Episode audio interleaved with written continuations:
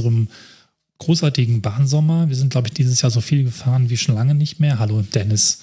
Du bist noch mehr gefahren. Und Hallo, Cornelis. Wir haben so viel einfach noch im Koffer, den wir auspacken. Ähm, ihr seid ja auf Tour und im Sommer und wir haben es ein bisschen früher gemacht, dass wir für euch noch einige Folgen berichten werden, wo wir unterwegs waren. Ja, und zuletzt waren wir in Südosteuropa unterwegs, deswegen ist zwangslogisch das Gegenstück Südwesteuropa heute für euch im Gepäck. Ich finde, also, wir, wir haben uns aufgeschrieben, Südwesteuropa. Ich glaube, ich habe das noch niemanden hören, also noch niemanden sagen hören, Südwesteuropa. Ähm, ja, wir sind unterwegs in äh, Frankreich, Spanien und Portugal, also quasi die iberische Halbinsel äh, und äh, das Land, was davor geschaltet ist. Beides sehr eisenbahntechnisch interessante Länder. Da werden wir, glaube ich, noch mehrfach äh, Kopfschütteln und ähm, durch diese auch, ne? ja durch diese Folge sprechen äh, gehen. Äh, weil wir beide sind da irgendwie unterwegs gewesen diesen Sommer. Äh, für mich hat es ja während meiner Interrail-Reise hat's mich nach unten getrieben. Äh, du hattest auch einen Spanien-Trip oder war Spanien war dein Fokus, richtig? Genau, also Spanien war mein Fokus. Ich bin tatsächlich, das kann man bei schönen Ecken nachhören, für zwei Wochen in Andalusien gewesen. Das war das Experiment, mal zwei Wochen an einem Ort zu sein. Habe auch ein paar Arbeitstage, also Vacation-Tage eingelegt. Das war das andere Experiment. Hatte ein E-Bike und ähm, bin dorthin mit vier verschiedenen Zügen, glaube ich, gefahren, auch mit vier verschiedenen Anbietern gefahren und ähm, habe dann ja mich ein bisschen auf den Weg umgeschaut, aber nur ganz wenig weil ich mich nochmal an der Grenze zwischen Spanien und Frankreich umschauen wollte. Und ähm, das war es dann eine Tour eigentlich. Das war jetzt nicht so die Erkundungstour, sondern wirklich mal eine Ich bin an einem Ort Tour. Und für mich aber auch die längste, glaube ich, Bahnreise äh, auf Strecken, die ich früher geflogen bin. Ja, in der Tat. Das ist schon ein Stückchen weit weg unten da. Äh, wie, wie bist du, also wie bist du nach Spanien gekommen? Der Weg führt ja zwangsläufig über Frankreich. Äh, war es diesmal wieder Paris? Ähm, hin nicht. Also ich bin ja hin eigentlich immer über Avignon und bleib da über Nacht. Das hat sich irgendwann etabliert, trotz äh, vielfältiger Probleme, die wir schon hier im Podcast hatten, bin ich so ein bisschen verliebt in die Strecke. Man fährt ja über Baden-Baden, dann über die Grenze bei ähm, Straßburg, hält er auch an natürlich. Ähm, und dann geht es halt bis Avignon. Der Zug fährt weiter Richtung ähm, Marseille, glaube ich. Also wenn ihr dahin möchtet, könnt ihr entsprechend auch von Baden-Baden einfach mit diesem einen Zug, den es nachmittags bis abends gibt, runterfahren. Und von Avignon gibt es einen Zug, der dann wiederum bis nach Barcelona fahren würde, wenn man Hochgeschwindigkeit fährt. Das ist das, was ich jetzt schon zum dritten Mal, glaube ich, gemacht habe, die Route. Dieses Mal bin ich aber so ein bisschen anders gefahren, weil ich mir noch eine Spezialität eingebaut habe. Da kommen wir vielleicht gleich zu. Ne? Wir wollen aber noch kurz beschreiben, was die andere Route ist. Da liegen diese Berge im Weg. Es gibt nur zwei Routen nach Spanien und letztlich Portugal ähm, an den Pyrenäen vorbei und du bist die andere gefahren. Genau, also mein, mein ähm, Ursprungsort war Italien und deswegen habe ich da am äh, Mittelmeer äh, rumgemacht, äh, kam aus Genua, Italien, ähm, habe kurzen äh, Zwischenstopp in ähm, äh, Monaco gemacht. Da ist, das, das war ein, ein Land zusätzlich in die, in, in die, in die Roaming-Falle. Also, falls jemand ja. mal nach Monaco fährt, da fährt einfach ein äh, äh, französischer Regionalzug einfach durch. Das ist einfach de facto eisenbahntechnisch, das ist Frankreich. Äh, vor ein paar Jahren war auch das Mobilfunknetz französisch. Entsprechend galt dort eure normale EU-Daten, Flatrate, alles ging wunderbar. Äh, seit ein paar Jahren hat Monaco entdeckt, dass man mit Roaming ja Geld verdienen kann. Und Monaco ist nicht Teil der EU. Äh, dementsprechend gelten da auch nicht die Roaming-Regeln der Europäischen Union. Und entsprechend wird es sehr, sehr, sehr teuer. Ich hatte mir vorher deswegen eine eSIM besorgt, die mehr als mehr schlecht als recht funktionierte. Es gibt sehr viel WLAN, freies WLAN tatsächlich in äh, Monaco. Okay. Es ist auch überhaupt nicht riesig, dieses Land, äh, by the way. Äh, aber sie haben einen Bahnhof, da hält der Regionalzug ähm, aus äh, Italien kommend und der fährt dann ja auch weiter, ich glaube nicht bis nach Marseille, sondern, oh, da müsste ich jetzt nochmal gucken, bis äh, Nizza. Ja. Mhm. Und äh, das war dann mein erster Halt, Nizza, äh, ganz schöne Ecke. Und dann habe ich mich dann darüber gemacht äh, nach Marseille. Und von Marseille bin ich tatsächlich quer unten durch Frankreich durchgefahren mit einem äh, Intercities im Französischen, ähm, der von äh, Marseille nach Hondae äh, gefahren ist. Hondae ja ähm, ist quasi ein äh, wiederkehrender Ort hier in diesem Podcast. Äh, einmal äh, Folge 14 und Folge 18. In Folge 14 sprachen wir über den Nachtzug nach Lissabon, der Corona ja leider nicht überlebt hat. Und das ist tatsächlich so, dass man da von Paris nach äh, Hondae fährt und von Hondae kann man dann in den äh, Südexpress ähm, nach äh, Madrid, Portugal äh, steigen. Ähm, und äh, auch Teil deiner Route war es, weil das ist äh, in Folge 18, äh, wo du über Spanien gesprochen hattest, auch schon mal, genau. ist das Tor ähm, ins, ins Baskenland.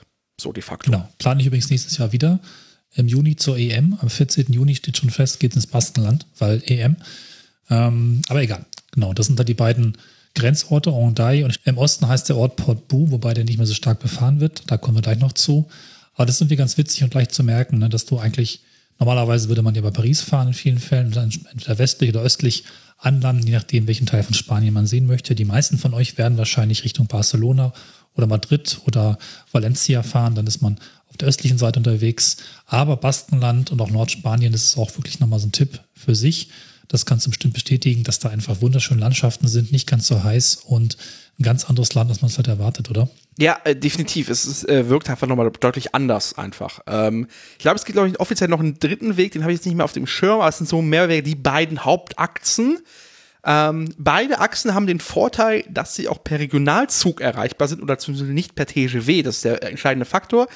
Ähm, weil ich war Interrail und TGW-Reservierungen sind zwar preiswert, die kosten, glaube ich, nur 10 Euro für Interrail-Menschen, aber sie sind nur innerhalb von Frankreich zu bekommen. Oder ich glaube auch über die äh, belgische Bahn das ganze Kapitel Reservierung machen wir nochmal in einer extra Folge auf, weil da gibt es sehr, sehr, sehr viel. Aber man kommt voran. Ähm, die meisten Züge sind auch gar nicht so krass ausverkauft. Es hat funktioniert. Dieser Intercity war wunderbar. Ein schöner alter Wagenzug. Ähm, wunderbares Klima, äh, wunderbares, also äh, mit so, mit so, ähm, mit Gardinen und diesen kleinen Lampen, so wie man sich so ein, ein bisschen plüschig, wie man sich halt so einen französischen Zug halt vorstellt, der einfach bequem Plüsch ist. Muss, ja. ja. So. Und nicht diese ähm, gepanzerten äh, äh Schotter ähm, äh, Expresse, die sie TGW dort nennen. Kein TGW-Fan insgesamt. Ähm, aber er ist halt schnell und er kommt voran. Das, das muss man ihm zugute halten. Äh, aber mein Fokus war insgesamt auch auf diese Reise, vor in diesem Abschnitt tatsächlich auf Regionalzüge zu setzen. Äh, also in Frankreich zum Beispiel äh, hatte ich einen wunderbaren äh, Zug von Oh, jetzt lass mich nicht lügen. Von Nizza nach Marseille in der Tat, glaube ich. Der tatsächlich auch ein Wagenzug ist. Und ich saß in der ersten Klasse, ich hatte einen erste Klasse Interrail-Pass. Und das waren äh, früher, wie im Inter in deutschen Intercity, diese breiten, ähm, äh, violett-lilanen Sitze, wo du man, wenn man sich da reingefallen lassen hat, da kann man auch erstmal nicht aufstehen, ja. weil es so bequem war. Und das musst du dir vorstellen, natürlich auch Gardinen und schöne Abteile und es war alles ultra, ultra bequem. Ähm, fährt nicht mehr lange, ist natürlich absolut nicht barrierefrei ähm, wird demnächst auch endlich durch äh, einen äh, normalen Triebzug mit Niederflureinstieg und barrierefrei ersetzt. Aber das fuhr dann noch äh, und war sehr, sehr angenehm, weil halt auch der Reservierungsfrei, du hast dich einfach den Zug gesetzt und bin, bist halt einfach äh, zwei Stunden am Wasser entlang gefahren. Es war wunder, wunderschön. Das ist, glaube ich, auch so insgesamt der Tipp jetzt hier. Ähm, ich glaube, wir haben das jetzt in der, in der Folge in Span äh, zu Spanien auch gesagt, so de facto führen viele, viele Wege über Paris. Und Paris sind wir jetzt beide, glaube ich, kein Fan von. Habe schon öfters durchgeklungen. Ähm, der Umstieg ist dort problematisch, man muss halt mehr die Bahnhöfe immer wechseln. Aber wenn man sich mit Regionalbahn durch Frankreich durchschlägt, was relativ gut funktioniert, Frankreich hat ein relativ dichtes Regionalbahnnetz, relativ ähnlich zu Deutschland, man kann einfach einsteigen, es gibt mhm. ungefähren, es gibt Taktverkehre, äh, es funktioniert einfach, es gibt gute Apps äh, und es gibt ein sehr, sehr dichtes Netz. Das heißt, man kommt auch wunderbar per Regionalzug durch die Gegend dort, insbesondere auch nach Spanien. Ähm, ich habe übrigens nochmal geguckt, weil ich habe es natürlich auf der Liste. Der dritte Bahnhof nennt sich Canfranc, ist in den Pyrenäen. Da ja. habe ich jetzt nicht wirklich mitgezählt, weil man effektiv da nicht lang will. Außer man möchte diesen Bahnhof sehen, was ich unbedingt möchte. So ein wunderschöner, großer alter Bahnhof, der auch jetzt frisch saniert wurde von den Spaniern. So, weiß ich nicht, Museum oder irgendwas.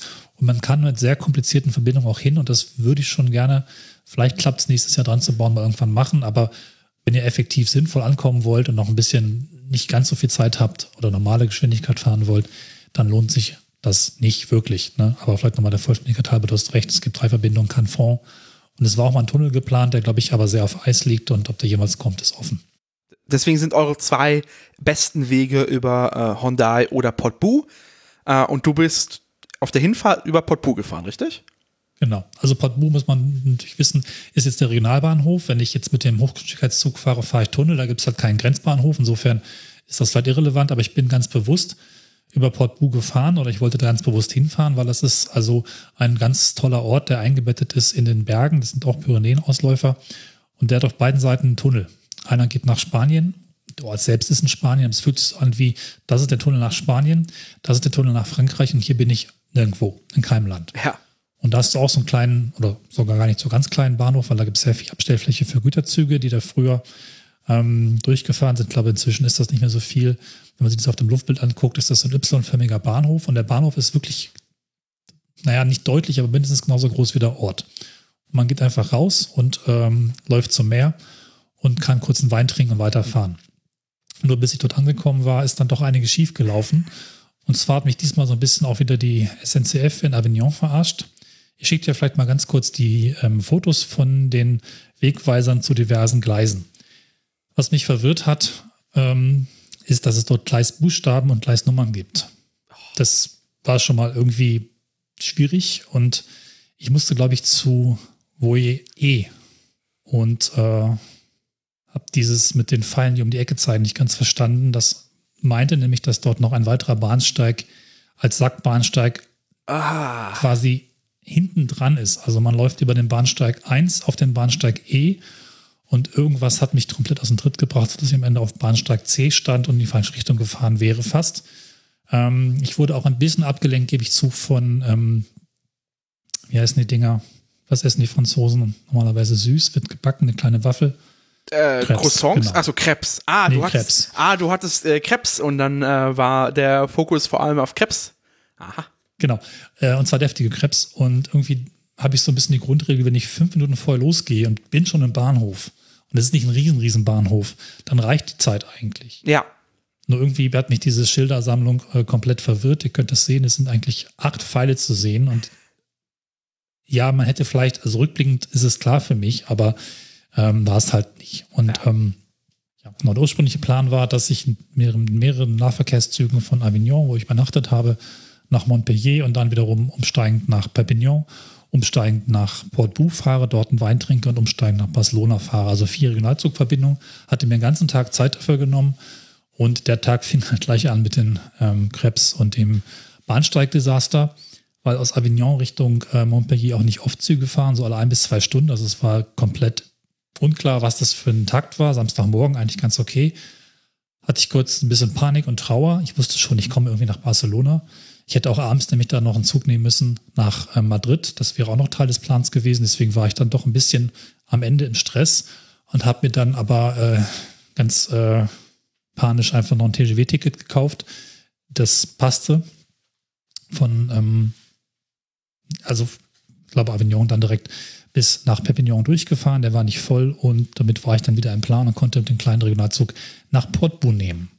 Musste also ein bisschen cheaten, was nicht so wild war, weil ich die Stückchen dazwischen auch schon mal gefahren war und das ist genau die Ecke, glaube ich, die du auch beschrieben hast. Ne? Also am Meer lang teilweise hast du da so Salzfelder und auch ganz seltsame Anlagen, die aussehen wie Kernkraftwerke. Es sind aber, glaube ich, nur so Betonwerk oder sowas, eine ganz irre Gegend ja. da unten am Wasser und dann eben diesen kleinen, wirklich eingebetteten Bahnhof in Portbu. Kann ich wirklich empfehlen, die Strecke mal ganz entspannt ähm, nicht mit dem TGW zu machen, sondern in mehreren Segmenten mit dem Regionalzug. Das ist äh, spannend, dass du, du bist in Portbu umgestiegen. Ich bin tatsächlich, ich bin ja. die, die Reise rückwärts gefahren. Ich bin äh, quasi aus Spanien raus über äh, Portbu, aber ich bin tatsächlich, mein Zug, ich habe den Zug noch durchgenommen bis nach Cerberé. Ja.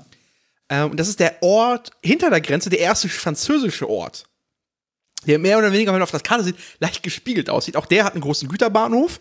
Äh, und dort fuhr ja. der, äh, der, spanische Zug auch durch. Das heißt, dort endete dann auch das, äh, dort endete auch das äh, iberische ähm, Breitspurgleis. Und da endete der Zug einfach. Und da, dort habe ich dann auf meinen Regionalzug gewartet tatsächlich. Und das sah ein bisschen betonlastiger aus insgesamt. Ich bin aber auch nicht groß rumgelaufen. Du bist in Portbou, sagst du, das ist schöner. Oder, ja, das ja. ist so eine typische spanische, ähm, ja.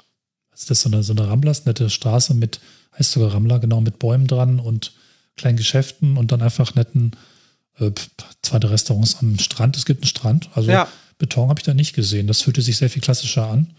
Aber du hast recht, es ist lustig, das nebeneinander zu sehen. Das hatte ich irgendwie nicht mitgeschnitten, dass das andere auch so ein Y ist.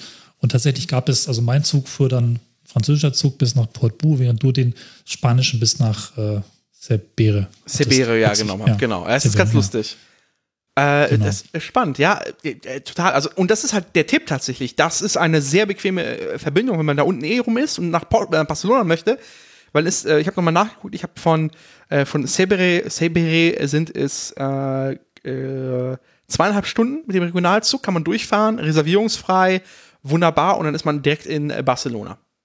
Was auch beeindruckend war, dass da ein Regionalzug gefahren ist, der war komplett voll, so richtig super ausgelastet. Der war auch zu spät, der ist, glaube ich, 15 Minuten spät, zu spät losgefahren. Und der hat wirklich alles gegeben, pünktlich in Barcelona zu sein. Hat es auch geschafft. Also war da eigentlich ziemlich voller Respekt vor der, vor der Rennfahrt, zumindest im Regionalbetrieb. Das hat funktioniert. Ne? Ja. Und ähm, dann war ich dann abends rechtzeitig in Barcelona, hatte dann eine Stunde oder sowas, um dann nochmal umzusteigen in den Irio nach Madrid. Okay. Also war ein ganz spannender Bahntag für mich.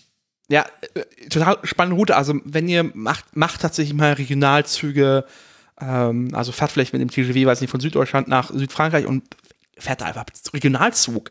Ihr kommt, also die, die Gleise verlaufen am Mittelmeer entlang. Man kann also was, ganz viel Wasser gucken. Äh, man kann sich Monaco angucken, was einfach eine einzig große Rennstrecke ist. Äh, ist absurd an sich. Äh, äh Montpellier, Marseille, äh, Nizza, alles wunder, wunderschöne äh, äh, Städte. Und wenn man noch Bock hat, kann man einen Abstecher mit dem Regionalzug noch nach Italien machen. Es ist einfach eine wunderbare Ecke, lohnt sich total. Äh, ich musste sie aber dann verlassen, um äh, nach ähm, äh, Hyundai zu fahren, um da dann rüber zu machen. Und da ist es tatsächlich ja so, ja. da ähm, lässt einen ja ein bisschen Deutsche Bahn oder ein bisschen Bahn.de in, in Stich, die eigentlich insgesamt eine sehr, sehr wunderbare Verbindungsauskunft haben, weil ähm, ja. die Deutsche Bahn gleichzeitig das europäische Fahrplans, äh, Fahrplandatenzentrum ist. Und sehr viele europäische Bahnen liefern an die Deutsche Bahn ihre Fahrplandaten und die Deutsche Bahn verteilt die dann wiederum weiter. Unter anderem auch Interrail. Das heißt, wenn ihr die Interrail-App benutzt, habt ihr mehr oder weniger einen Snapshot der Bahn.de-Suche, die irgendwie alle paar Wochen mal aktualisiert wird. Äh, aber was da nicht. Nach äh, Montenegro und äh, Serbien. Ähm, was wiederum nicht auf Bahn.de drin ist, ist ähm, die sü sehr süße und sehr moderne tatsächlich äh, Schmalspurbahn, die da oben im Baskenland unterwegs ist, die Osco-Tren. Ähm, ja. Und das muss man halt leider wissen, weil das ist eine sehr bequeme Verbindung, um äh, von äh, Hyundai äh, über Irun nach Donostita, San Sebastian zu kommen oder weiter nach Bilbao oder Victoria Gasteiz. Da ist es ja quasi, da sind wir wieder in deiner Ecke.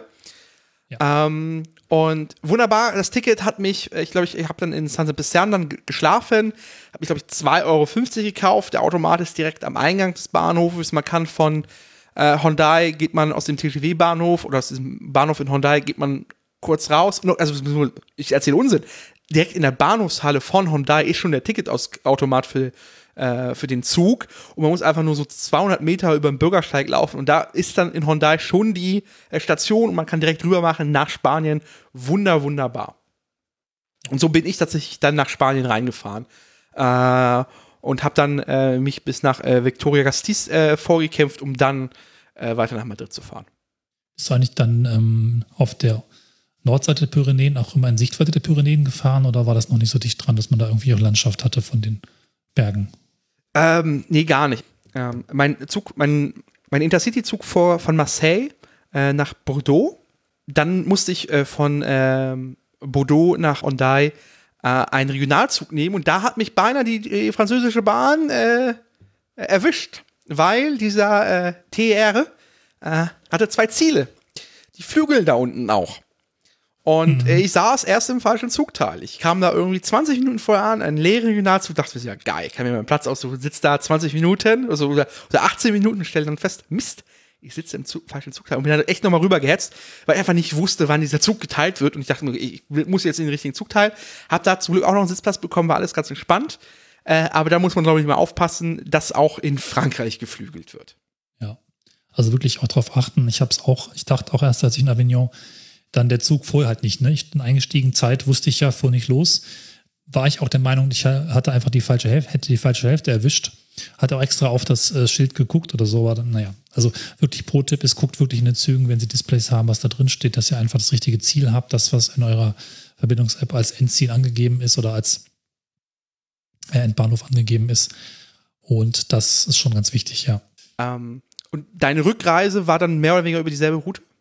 Genau, nur mit Hochgeschwindigkeit von, von Barcelona quasi wieder zurück. Ähm, meistens habe ich so, dass ich, wenn ich zurückfahre und in Spanien gewesen bin, einfach dann auch zurück will und ähm, versuche einfach dann einen Tag durchzukommen, was aus Barcelona normalerweise klappt. Das ist eigentlich ganz cool, vielleicht auch für viele nochmal ganz überraschend. Du kannst morgens einsteigen, man muss dann irgendwie durch Paris durch und ist im Prinzip abends in, ja, oder Frankfurt, beziehungsweise klappt auch Göttingen dann noch meistens.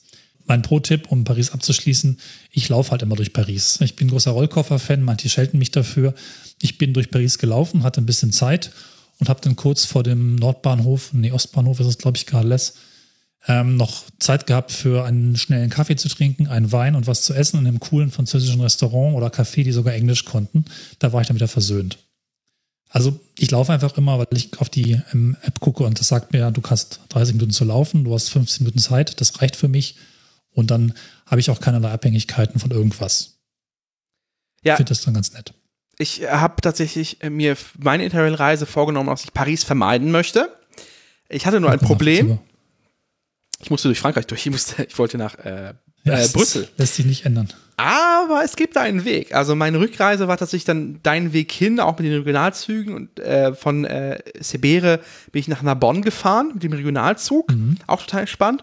Und von Narbonne äh, dann mit dem TGV nach Lyon. Da ist es dann aber dann eskaliert. Das erste Mal TGV, direkt eskaliert.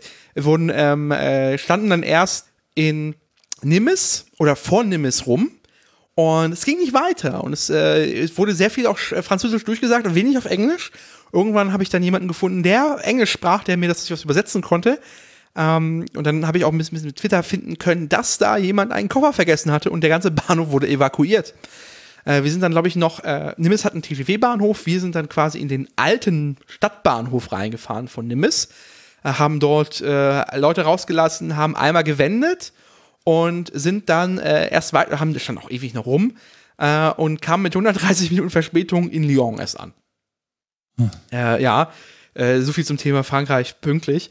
Ähm, war großer Umstand, es war am Ende, war es ganz okay, aber äh, äh, ich war froh, ich saß in einem warmen, sa saß in einem klimatisierten Zug, es war, glaube ich, weder warm noch kalt, war alles super, ich hatte ausreichend Verpflegung dabei, ähm, die Informationspolitik war halt auf Französisch, äh, aber Twitter und die App hilfen mir in dem Punkt, und ich wusste, was jetzt los ist, äh, war ganz okay. Und dann äh, bin ich tatsächlich von Lyon nach Luxemburg gefahren. Und dieser Zug, dieser TGV, okay. der fährt nicht über Paris. Der äh, ist, äh, der fährt an quasi am, am, am äh, Osten Frankreichs vorbei. Der fährt ähm, dann von Lyon ähm, nach Straßburg und dann von Straßburg mehr oder weniger direkt hoch nach Luxemburg. Und der fährt, kommt nicht mal in die räumliche Nähe von Paris.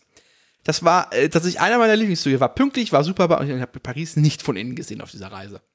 Das ist auch, glaube ich, der Trick mit dieser, ich weiß gerade nicht, wie sie heißt, die Strecke zwischen Straßburg und Lyon.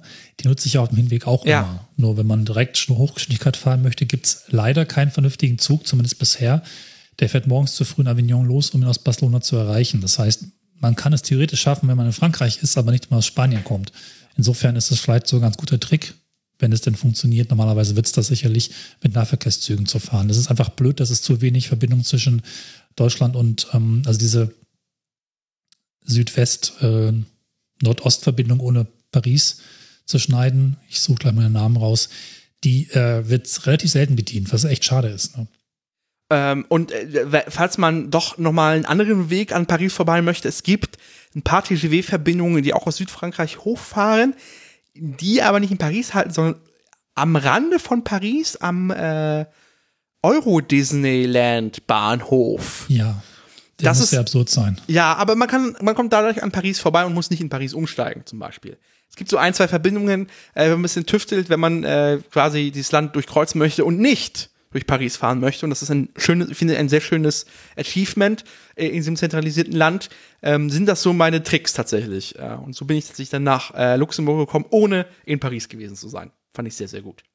Genau, ähm, vielleicht nochmal ganz kurz. Also zum einen, die Strecke heißt äh, Rhin-Rhône, also Rhein-Rhône, die ist 2011 erst eröffnet worden und das ist halt das tolle Stück, was dich Richtung Lyon bringt.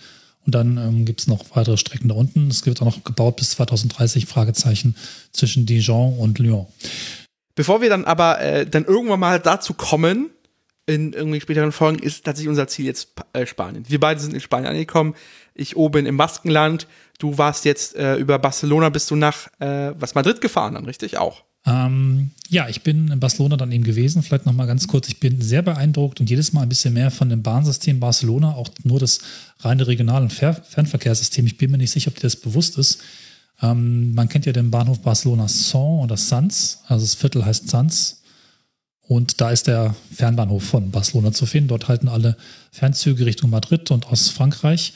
Und das Ding ist schon in den 60ern gebaut und hat komplett Tunnel durch komplett Barcelona in beide Richtungen, ohne dass die Stadt irgendwas von Zügen merkt. Das finde ich eigentlich hoch faszinierend. Klar, es ist eine politisch schwierige Zeit gewesen, wo man anders Dinge durchsetzen konnte. Das ist mir vollkommen bewusst. Aber systemisch, jetzt steht dieser Bahnhof da, ähm, hast du eine Verbindung ähm, als Hauptbahnhof mit kompletter Untertunnelung der Stadt, wo sich viele andere europäische Metropolen wirklich die Finger lecken würden. Und Fußnote Madrid hat es inzwischen auch. Und was total abgefahren ist, seit 1994 baut man in Barcelona noch einen Bahnhof, weil der Barcelona Sanz dann doch ein bisschen klein ist. Nach 40, 70 Jahren, 50, 60, 70 Jahren, der Bahnhof ähm, Barcelona Sagera. Und das ist ein unglaubliches Riesending. Wenn du durch die ähm, Stadt gefahren bist, gibt es so einen Teil, wo überall unendlich viel Beton vergossen wird. Das hast du vielleicht gesehen. Da stapeln sie drei Ebenen mit 18 Gleisen aufeinander und es wird ähm, gerätselt, was früher fertig ist. Die Sagrada, die Kirche, die seit 150 Jahren gebaut wird, oder dieser Bahnhof. Also es ist ein Riesending, aber es bewegt sich nach vorn und wenn das Ding mal irgendwann fertig ist, haben die einfach zwei gigantische Bahnhöfe stehen, die komplett unterirdisch verbunden sind, die Stadt überhaupt nicht nerven, also auch sehr umweltfreundlich, urban, perfekt eingebunden sind, echt eine Kapazität haben, die ist beeindruckend. Das hat mir dann irgendwie erst äh, mit jeder Reise so ein bisschen mehr ist das gesickert. Ich verfolge mal die Wikipedia-Artikel, habe mir auch viel übersetzen lassen finde das extrem faszinierend, habe darüber nicht viel gehört. Das ist, glaube ich, das größte Bahnhofsneubauprojekt in Europa derzeit. Deswegen ganz faszinierend, wenn ihr durchkommt. Genau, man kann es mehr und mehr erkennen. Ja. Ich muss es mir unbedingt anschauen. Also ich habe Barcelona auf meiner Internetreise habe ich tatsächlich bewusst nur eine Nacht quasi äh, Transit gemacht, habe mir von Barcelona quasi nichts angeguckt. Ich bin da nur äh, von dem, Haupt, äh, dem Hauptbahnhof Sans äh, zu meinem Hotel eine Station mit der U-Bahn gefahren. Und ähm, war es das auch schon. Ich habe tatsächlich erst äh, im Oktober, äh, also quasi nachdem diese Folge erscheint, habe ich tatsächlich eine Woche äh, Barcelona auf dem Plan. Und da werde ich mir das definitiv geben. Dann gehe ich mir die Baustelle angucken. Ähm, bin total gespannt. Ähm, äh, auch insgesamt, also das ist ja das Absurde an Spanien oder die, die, die, die das, das das äh, Paranoia an diesem System ist, dass sie halt an sich eine Menge an guter Eisenbahninfrastruktur haben. Du kommst relativ weit und schnell durch dieses Land und Hochgeschwindigkeit äh, Strecken gibt es viele in Spanien. Das ist sehr, sehr gut ausgebaut. Die, Bahnhöfe sind modern, ist alles schick. Ähm, es wird nur halt dummerweise betrieben von einer Airline oder zu einem, einem, äh, einem Bahnunternehmen, was sich für eine Airline hält. Äh, und es ist alles ein bisschen absurd. Es fängt halt an. Ja ähm, halt mit diesen sehr, sehr albernen Gepäckkontrollen. Ich kann es aus deren politischer und historischer Geschichte kann ich total verstehen. Story, ja. Ähm, die sind also aus meiner Sicht total wirkungslos. Ich bin mir ziemlich sicher, dass ich mit zwei verbotenen Gegenständen da durchgekommen bin. Mehrfach. Es interessiert sich keiner für sind sich. sehr lückrig, ja. Es ist mhm. sehr lückrig. Ähm, es ist ein bisschen fragwürdig. Ähm, dieses äh, Reservierungs- und Ticketgehaber von der Renfe ist halt sehr absurd. Also als Interrailer, ähm, zum Zeitpunkt, wenn diese Folge rauskommt, kann es gut sein, dass es endlich freigeschaltet wird, dass man die meisten Teile der Französ äh, sorry, dass man den meisten Teil der spanischen Züge über den Reservierungsservice von Interrail auch reservieren kann online. Das ist quasi, die Hölle ist zugefroren. Das geht jetzt. Äh, vorher war das eine Geheimwissenschaft, wenn man im äh, richtigen Reisezentrum der Deutschen Bahn war, bei Mond und man jemand hatte, der irgendwie in diesem PDF die richtigen Codes rausgesucht hat, dann konntest du auch an einem deutschen in einem deutschen Reisezentrum spanische Reservierungen kaufen. Sonst musstest du nach Spanien fahren und dort vor Ort sein. Vor, du, Telefon, ja, kannst du gerne machen, aber musst du 24 Stunden vorher die abholen. Das heißt, du musst in Spanien sein. Du kannst auch direkt zum Bahnhof gehen. Und als ich dann kam, mhm. äh, als ich da war, äh, war noch ein Feiertag. Deswegen haben sie am Bahnhof nur Reservierungen für heute und morgen verkauft um Schlangenbildung zu vermeiden. Ah. Das ist absurd, das ist wirklich absurd. Fixt euer Ticketsystem, da gibt es auch keine Schlangen. Oder stellt richtige Automaten auf und nicht Automaten, die wirken, als äh, bräuchten sie mal ein Update von Windows 95 auf Windows 98. Es war sehr, sehr, sehr schmerzhaft. Ähm, auch wirklich, also die Reservierungen sind an sich gar nicht so teuer, irgendwie zwischen, was soll ich sagen, zwischen 4 und 14 Euro, je nachdem, wie schnell der Zug war. Man musste aber auch Regionalzüge reservieren, also Regionalexpresse. Und es war ganz lustig. Ich bin tatsächlich mit Zügen gefahren, selbe Baureihe. Der fuhr als Medium Distance, heißt, glaube ich, die Übersetzung. Ähm, äh, MD, die Gattung, ist irgendwie so ja. zwischen Nah- und Fernverkehr angesiedelt. Reservierung 6 Euro. Und dann fuhr derselbe Zug als RE. Und da war die Reservierung dann kostenfrei. Ich musste eine machen. Ich habe dann auch eine am Bahnhof bekommen. Okay. An meinem Abfahrtsbahnhof natürlich nur, weil das ist ja ein Regionalzug. Äh, aber die war dann kostenlos. Und das ist das ganze Absurde. Das ist so, dass man diese Reservierungspflicht auch wirklich auf die Spitze dort getrieben ist und sich alles sehr, sehr komisch anfühlt. Und selbst für diesen MD-Zug, also wir waren in Victoria Gasteiz, dieser Bahnhof ist gerade im Umbau, es gibt so eine temporäre, du kommst da unten durch diesen Durchgang rein, da gibt es halt zwei Cafés, ein Ticketschalter und so drei Gates, wo man halt sein Ticket scannen muss. Dein Ticket funktioniert aber noch nicht. Warum? Weil dann kommt irgendwann eine Mitarbeiterin mit so einem Aufstellschildchen, das ist so ein einlaminiertes Schild, da steht Check-in äh, Renfe. Ja. Ich sag ja, es ist eine, eine, eine Bahngesellschaft, äh, die Schizophrenie hat und sich für eine Airline hält. Deswegen musstest du durch diese Frau an diesen Check-in durchgehen. Und dann natürlich noch eine Gepäckkontrolle. Weil muss sich ja auch lohnen. Es ist alles sehr, sehr absurd. Und dann muss ich auch umsteigen. Also ich, mich regt dieses Land echt wirklich auf, weil es halt sehr, sehr kompliziert ist. Ich bin von einem Regionalzug. Ich bin irgendwie schon drei Stunden in diesem äh, spanischen Bahnsystem drin. Aber es war ein Regionalzug. Und dann musste ich umsteigen in einen MD, glaube ich sogar auch wieder. Äh, mhm. An einem Bahnhof. Fünf Minuten. Mehr gab's nicht. Was, was heißt das? das heißt, man muss aussteigen und dann wollte ich einfach direkt aufs nächste Bahnhof. Da wurde ich von einem Security-Mann angehalten. Nein, nein, du musst durchs Check-in und durch die Security erstmal gehen. Das heißt, du gehst durch denselben Tunnel. Da ist auch keine physikalische Absperrung. Du gehst also raus in die Schalterhalle wieder, musst durch den Check-in, durch die Security, gehst dann wieder in denselben Tunnel rein, aus dem du gerade gekommen bist und durftest dann erst wieder hoch auf den Bahnsteig, um in deinen MD einzusteigen. Mhm. Ja, es ist, deswegen habe ich so eine, eine Hassliebe zum spanischen Bahnsystem. Also einerseits totaler Respekt, das mhm. ist halt wirklich so viel gute Infrastruktur reingesetzt, also Hochgeschwindigkeit können die, aber wird halt betrieben von einer schlechten, also wirklich die schlechteste Airline der Welt. Also ich muss sagen, ich bin da ein bisschen ambivalent, beziehungsweise ich finde es eine Gegenposition, aber mich fasziniert auch wirklich viel und ich mache das schon im Grundsatz sehr gern, da zumindest Hochgeschwindigkeit zu fahren, auch wenn es da auch große Schwächen gibt einfach, ähm, gut, die Spanier sind einfach in allem gut, was Bauen ist und auch durchaus in Technik. Die Spanier sind, ich habe das mal im Podcast erzählt, wirklich bau, bausüchtig, weil es auch lange Zeit einfach wirtschaftlich und ähm, politisch so ge, geregelt wurde. Das Bauen bedeutet eben auch Wirtschaftsförderung und ähm, weniger arbeitslos und so weiter. Aber das können sie einfach auch. Und ich bin wirklich begeistert von den Bahnhöfen. Also ich bin sehr lange in Sevilla Santa Justa rumgelaufen, habe ohne Ende Fotos gemacht. Auch Madrid, der ähm, ist noch gleich, Atocha oder so, ist ein Wahnsinnsbahnhof äh, von Dimensionen, die eigentlich in, im restlichen Europa in den letzten 100 Jahren nicht mehr so gebaut wurden. Ne? Also wenn man jetzt Kassel Wilhelmshöhe mit Sevilla Santa Justa vergleicht, beide irgendwie 91 eröffnet, ist das einfach ein Unterschied wie Tag und Nacht. Und sowas begeistert mich ja schon. Dann ist es so, dass durch den Wettbewerb auf der Schiene seit kurzem vor allen Dingen extrem viel los ist. Also ich bin ja Irio gefahren und Irio gibt es erst seit 2022 Dezember. Das ist der Frexia Rossa der aber in Spanien Irio heißt. Das Wort Faccia Rossa taucht da nicht auf, klar ist italienisch. Ist das sogar auch lustigerweise, glaube ich, im Sitz einer Fluggesellschaft, aber ich meine einer norwegischen. Ähm, fährt seit kurzem, ich bin für, glaube ich, 18,90 Euro von, von Barcelona nach Madrid gefahren und für dann, glaube ich, 30, 40, 50 Euro, weiß ich nicht genau, erste Klasse von Madrid nach Sevilla. Das ist schon mal ziemlich cool, nagelneue Züge. Dann fährt die, ähm, die ähm, SNCF, die Franzosen fahren mit Uyghur auch zwischen Barcelona und Madrid herum und demnächst auch nach Sevilla und mehr. Dann gibt es halt noch den klassischen AVE, also der spanische ICE, der sehr teuer und ein bisschen altmodisch ist oder ein bisschen verstaubt auch ist.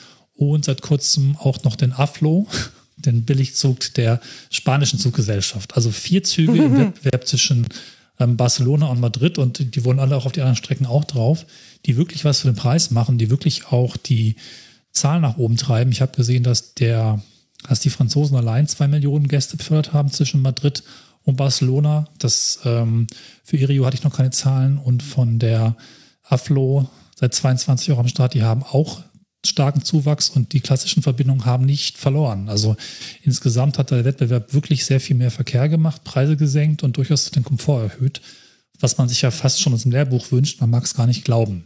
Es bleibt aber das Problem der Fluggesellschaft, wobei bei mir so ein bisschen der Eindruck war, ich bin ja früher viel geflogen, ich gebe es zu.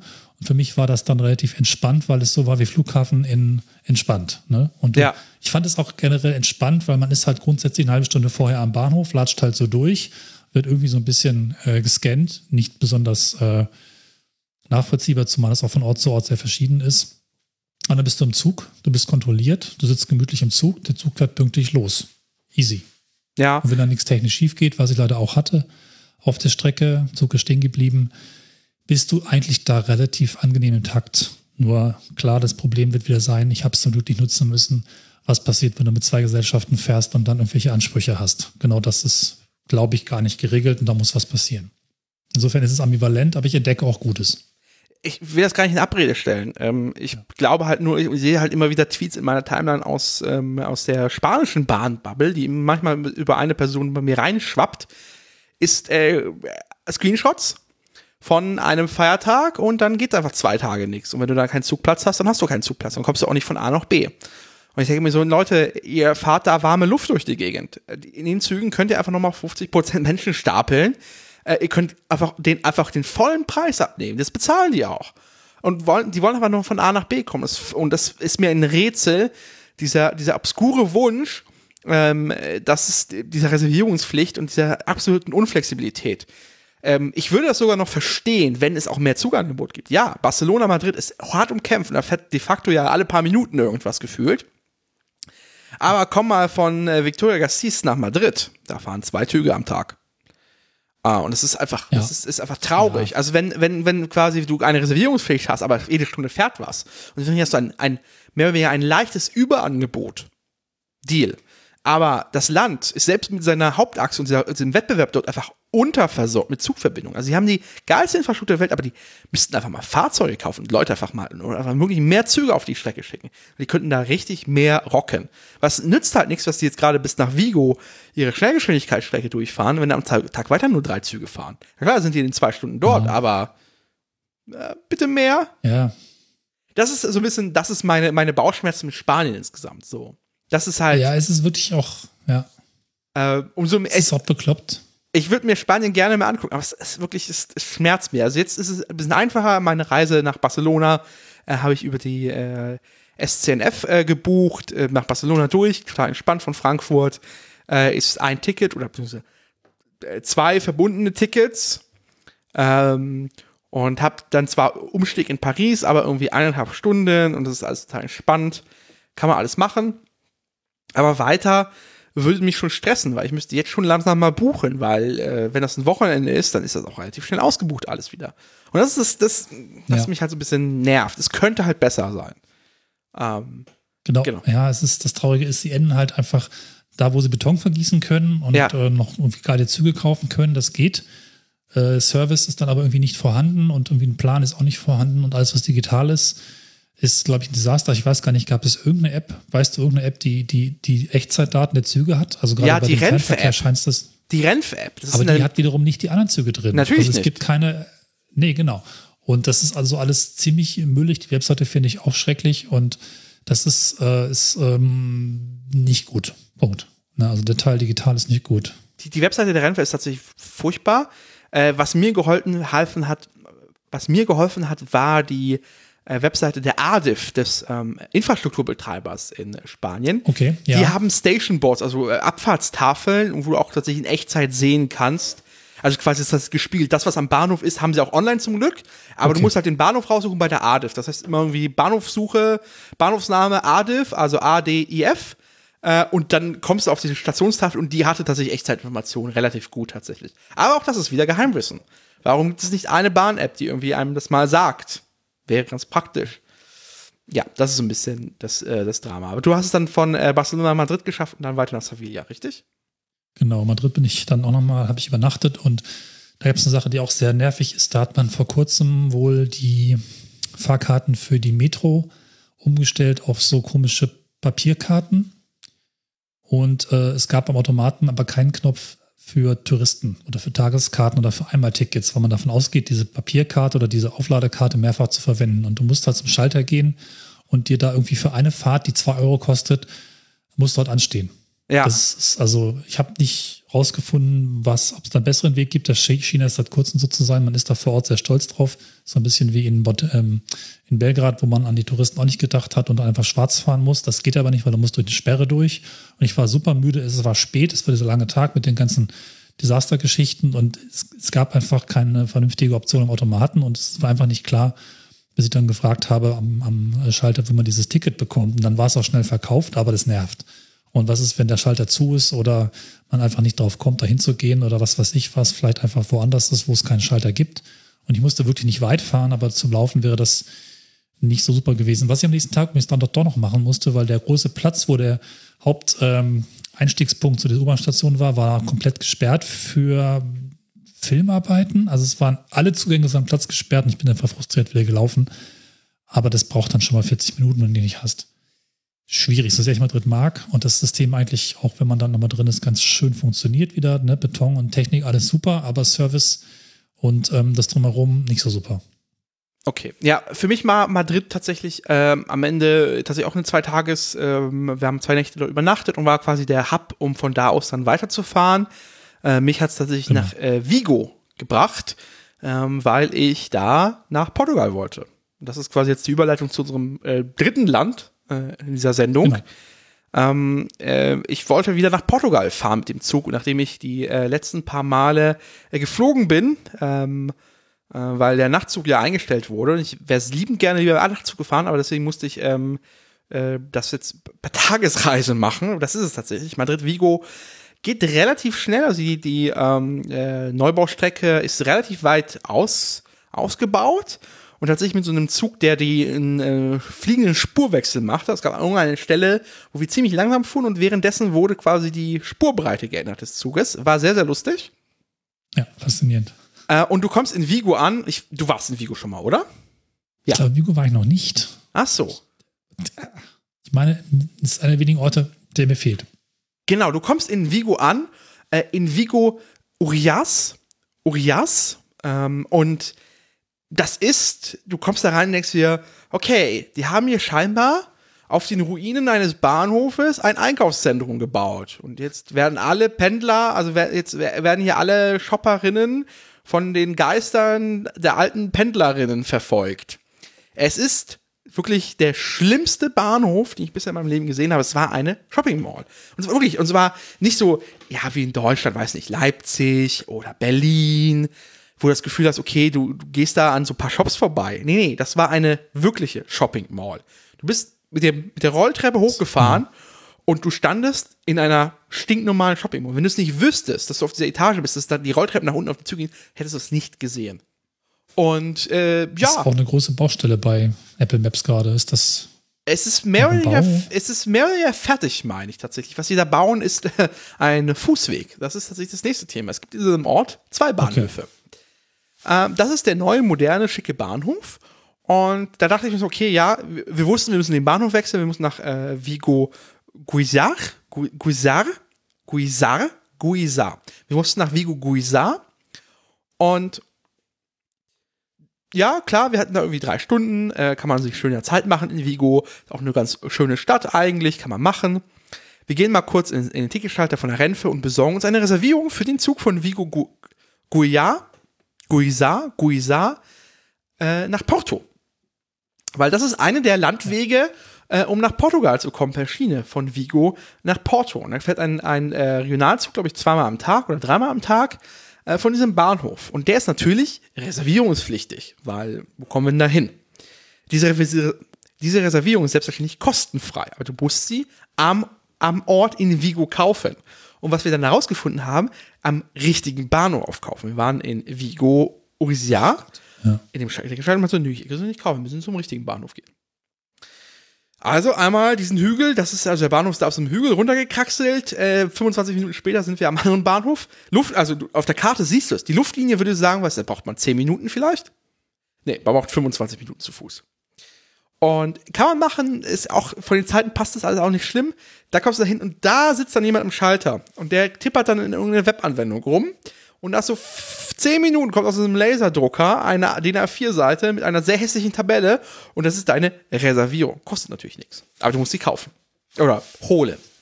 Ja, wild. Äh, aber äh, nichtsdestotrotz ist es eine wunderbare Eisenbahnverbindung. Du fährst wirklich eine schöne Gegend wieder durch die, also einfach eine wunderbare Strecke. Ist ein alter Dieselzug der äh, portugiesischen Bahn. Äh, schön breit auch natürlich und die Strecke an sich ist schon ganz schick tatsächlich. Kann man machen tatsächlich. Es ist alles ein bisschen langsam, aber man schafft es ohne Probleme an einem Tag von Madrid nach Porto. Es dauert halt ungefähr zehn Stunden. Äh, vier Stunden nach äh, Madrid-Vigo, äh, dann hat man äh, drei Stunden Aufenthalt in Vigo und hat aber Zeit, den Hügel runterzugehen, sich das, die Reservierung zu besorgen, nochmal in Vigo was nett essen zu gehen, sich Vigo an, insgesamt anzugucken und dann äh, braucht es nochmal äh, zwei Stunden ähm, nach äh, Porto. Äh, da spielt die Zeitverschiebung ein bisschen rein. Man kriegt eine Stunde geschenkt tatsächlich. Und offiziell läuft es auf dem Fahrschein, ja. ist es nur eine, eine Stunde 22. Äh, und dann kommt man in Porto Campana an. Campana ist dort der Hauptbahnhof, der ist so leicht abseits. Dann nimmt man noch einen äh, äh, Suburban-Zug äh, einfach nach äh, Sao Bento, dem sehr, also einem der schönsten Bahnhöfe Europas, meine ich tatsächlich. Warst du mal in Porto und hast diesen Bahnhof mal gesehen? Ja, war ich. Mit den Fliesen und. Wunderbar, guck das ist online an. Es geht auch direkt in so einen Tunnel danach, ne? Ja. Da ist so ein Bahnsteige am Berg, ne? Ja, da war ich. Bin nicht per Zug, aber ich bin mehrfach drum rumgelaufen. Daneben ist auch diese geile Brücke und ich liebe diese, diesen Ort und die Stadt sowieso sehr. Das hat ganz viel, ganz viel. Lohnt sich total. Und das, das war tatsächlich äh, mein ja. Landweg, wie ich nach, Port, äh, nach äh, Portugal reingekommen bin, über diese Strecke. Ähm, zehn Stunden kann man machen. Äh, kostentechnisch, wie gesagt, Interrail war es, glaube ich, 6 Euro, weil die Reservierung von Madrid nach Vigo ja. 6 Euro gekostet hat. Und das war's dann. Und halt Geduld. Sehr viel Geduld.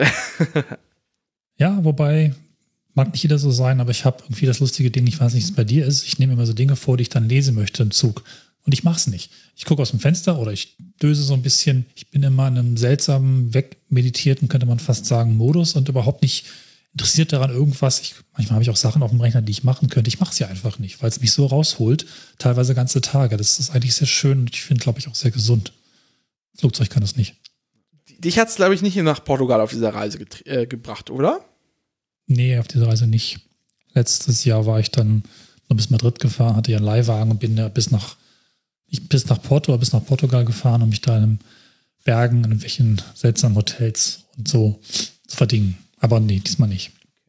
War ja. an Andalusien. Ich hätte theoretisch mit dem Fahrrad fast hinfahren können. Es waren, glaube ich, nur 60 Kilometer bis Porto. Und mein E-Bike hätte es soeben geschafft, aber nicht zurück. Ah. Ähm, weil ich Portugal so viel kannte schon, äh, habe ich tatsächlich, äh, war mein Fokus tatsächlich eher die, das Abenteuer. Und dann dachte ich mir, okay, wenn ich schon die eine Verbindung äh, per Eisenbahn äh, zwischen Spanien und Portugal gefahren bin, dann möchte ich auch die zweite fahren. Und das ist tatsächlich ähm, von äh, Entro Entro Campunta. Entro Camonto. Entro Camanto. Entro Camanto. Von Entro Camanto nach Badajoz. Ähm, ja. Und dachte mir, dann mache ich die auch. Und dann habe ich aber gedacht, weißt du was, äh, ich spare mir, also mein erster Plan war nach Lissabon und von da aus dann zu fahren und dann in Lissabon zu pennen. Nee, spare ich mich, bleib in Porto. Porto schön, ich will mir Porto geben. Äh, und bin um 6.37 Uhr mhm. äh, von äh, Porto Campana äh, nach Entro Campanto gefahren äh, mit dem Intercity dort. Ähm, wunderschöner Zug, ist also von der Seite mit diesem, diesem, diesem US- mit Wellenmetall beschlagen aus den äh, 70er oder 60er Jahren. Wunderschöner Zug. Ähm, der Zug hatte massiv Verspätung, aber hey, am Ende hat tatsächlich der Zug von, Enter, äh, von Entro Camantor äh, nach Badios gewartet. Äh, auch reservierungsfrei, zum Glück alles ähm, dieser Regionalzug. Äh, was dann nicht äh, reservierungsfrei war, war dann von Badajoz äh, nach Madrid. Aber ja, da kommt man äh, über die über die Grenze und das ist tatsächlich auch, da ist nichts. Also man, es ist eine, eine vor allem eine Gütertrasse. Ähm, da fahr, fahren halt irgendwie zwei, drei äh, Personenzüge. Äh, da ist aber nichts. Und dann kommt man in Badajoz an und da ist auch nichts. Also man kann da mhm. aussteigen, man kann ein bisschen durch die Gegend rumlaufen, man kann sich da in einem Bahnhof was zu essen kaufen. Äh, aber nee, dann geht es mehr oder weniger direkt weiter und dann äh, wollte ich von Badajoz nach Madrid. Gibt es leider keine Direktverbindung. Man muss nach äh, Portalano, Pur, nach Portolano. Und das war der Umstieg, der offiziell äh, jetzt tatsächlich gerade neun Minuten in meiner App hat, äh, mit dem quasi in die Bahnhofshalle, Check-in, Security und wieder zurück. Und mein Regionalzug äh, aus, äh, äh, aus Portugal hatte Verspätung. Es war sportlich. Äh, die Verbindung wollten aber viele machen, deswegen war es gar nicht so voll. Sorry, aus Badajoz der Zug. Ähm, ja. Aber ja, also Badajoz, äh, Portatalo war nochmal vier Stunden durch die Pampa fahren. Also wirklich langsam durch die Pampa fahren. Da ist nichts in diesem spanischen Hinterland. Äh, du guckst wirklich das wird weit. gebaut, oder? Also es ist schon sehr lange wird da gebaut an der Hochgeschwindigkeitsstrecke zur Grenze. Ja, aber es ist noch nichts fertig. Die genauso schlecht bedient wird wie andere ja. Grenzbahnhöfe, aber sie bauen irgendwas und das ist nicht mehr super lange hin, vielleicht nur fünf Jahre oder so oder drei. Aber du fährst da einfach mehr oder weniger durch die Steppe. Da ist nichts. Und dann kommst du in den Bahnhof an, an dem auch nichts ist und dann fährst du relativ zügig nach Madrid rein.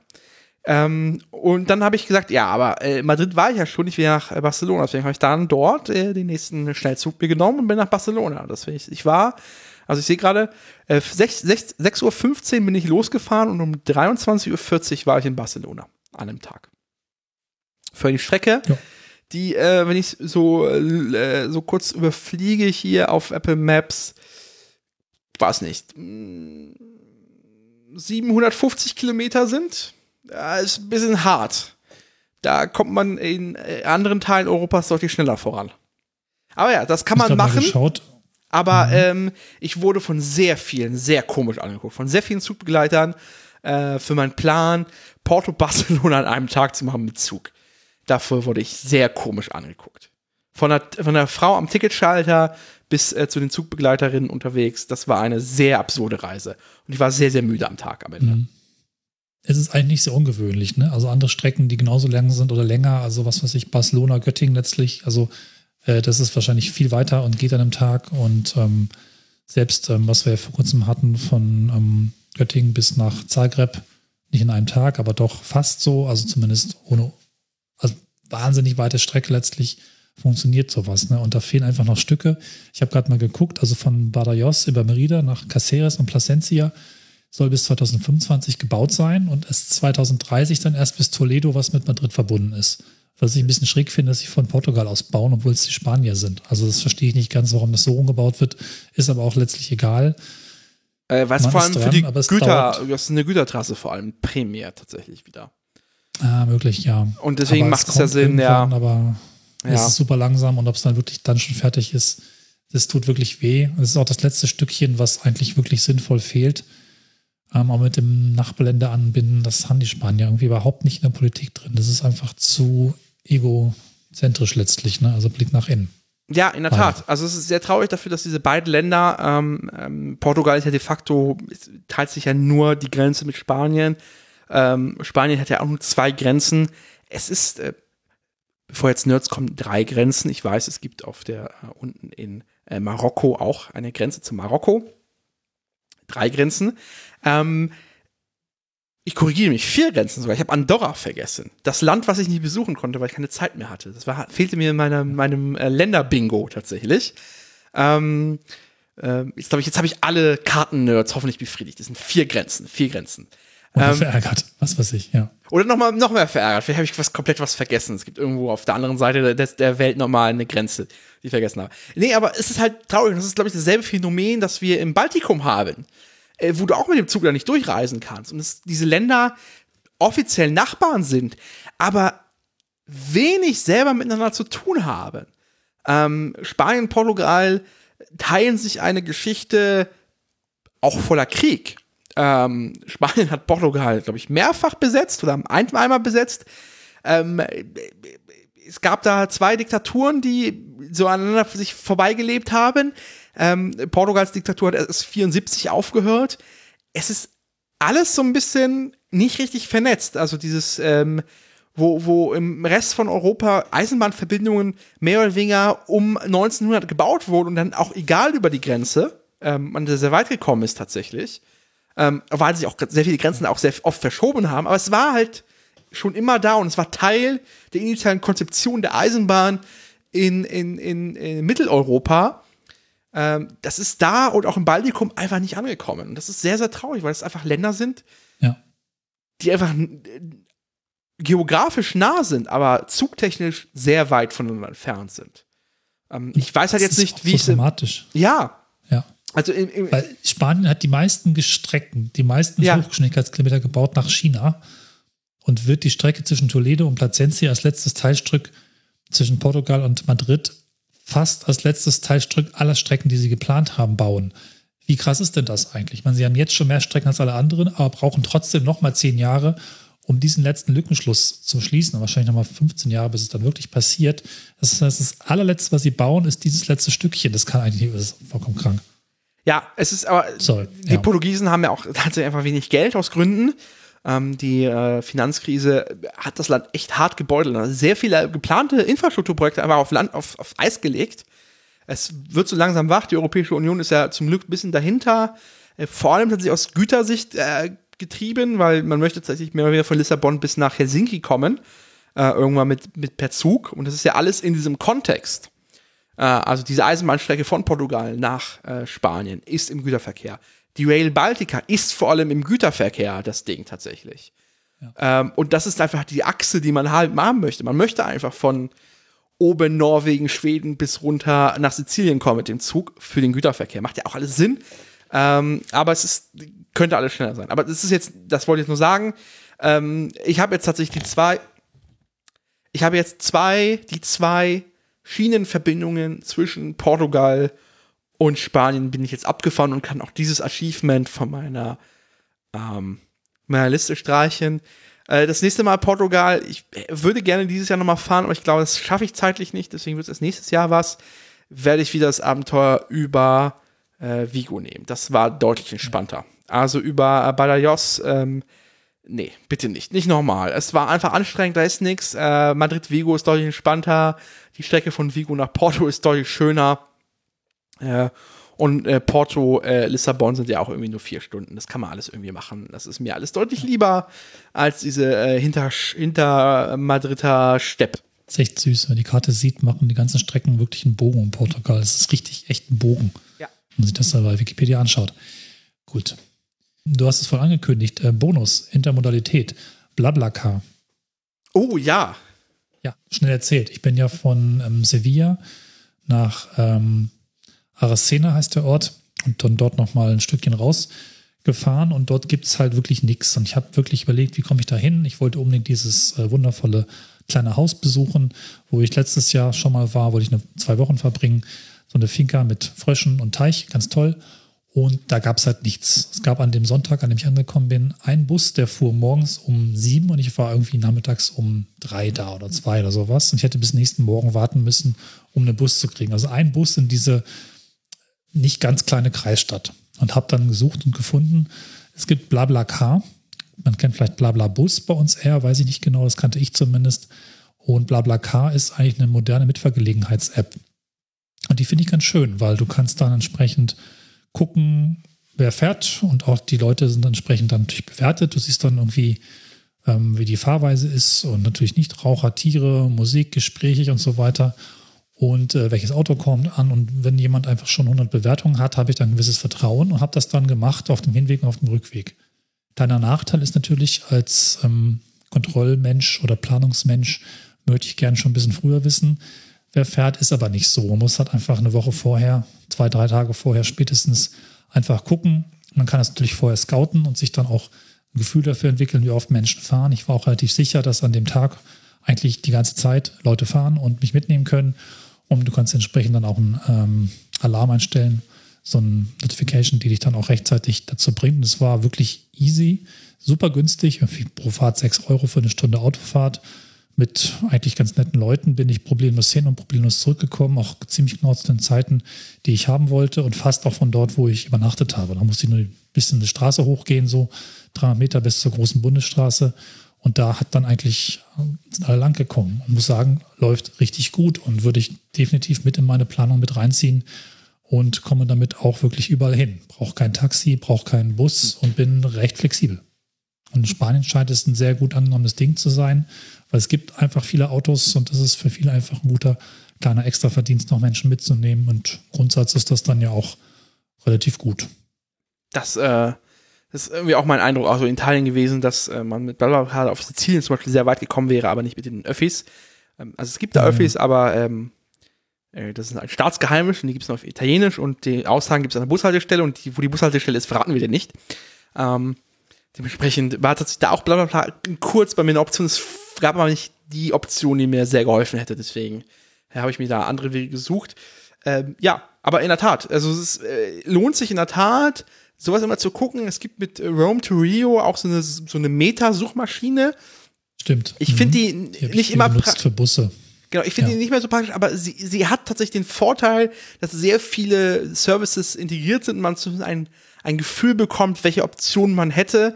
Und von da aus kann man nochmal in die tiefere Recherche einsteigen. Also Rome to Rio ist so ein Genau, bisschen der, ja. der, das, das Gateway um äh, in die Intermodalität. Immer sehr lustig, dass sie, glaube ich, die Verbindung nicht anbieten. Warum to Rio? Das äh, beinhaltet, glaube ich, auch Schwimmen. Und das ist, ist glaube ich, nicht die Option. Ich glaube, Fähren ist nicht Nee, so stark bei denen. ja, das war es jetzt von der Iberischen. Halbinsel. Äh, wenn ihr Feedback, Fragen, Wünsche habt, dann hinterlasst uns gerne einen Kommentar. Ich zeige gerade mit meinen Fingern unter mir. Ähm, und hinterlasst euch. Also, was waren eure Erfahrungen in Spanien, äh, Frankreich, äh, Portugal? Habt ihr Wünsche, Fragen? Äh, Lasst es gerne ähm, Sorgen. Ja? Sorgen, genau. Ähm, Also vielleicht, vielleicht das nochmal hinten dran gehängt. Das klingt immer auch ein bisschen abenteuerlich und wild, aber die ganz wichtige Info ist, man kommt an. Ne? Es hat funktioniert und es gibt gute Hilfen. Es gibt ähm, doch viele Möglichkeiten, sich zu informieren. Aber erzählt uns doch, was ist bei euch vielleicht schiefgegangen oder wenn ihr noch nicht gefahren seid, was sorgt euch am meisten?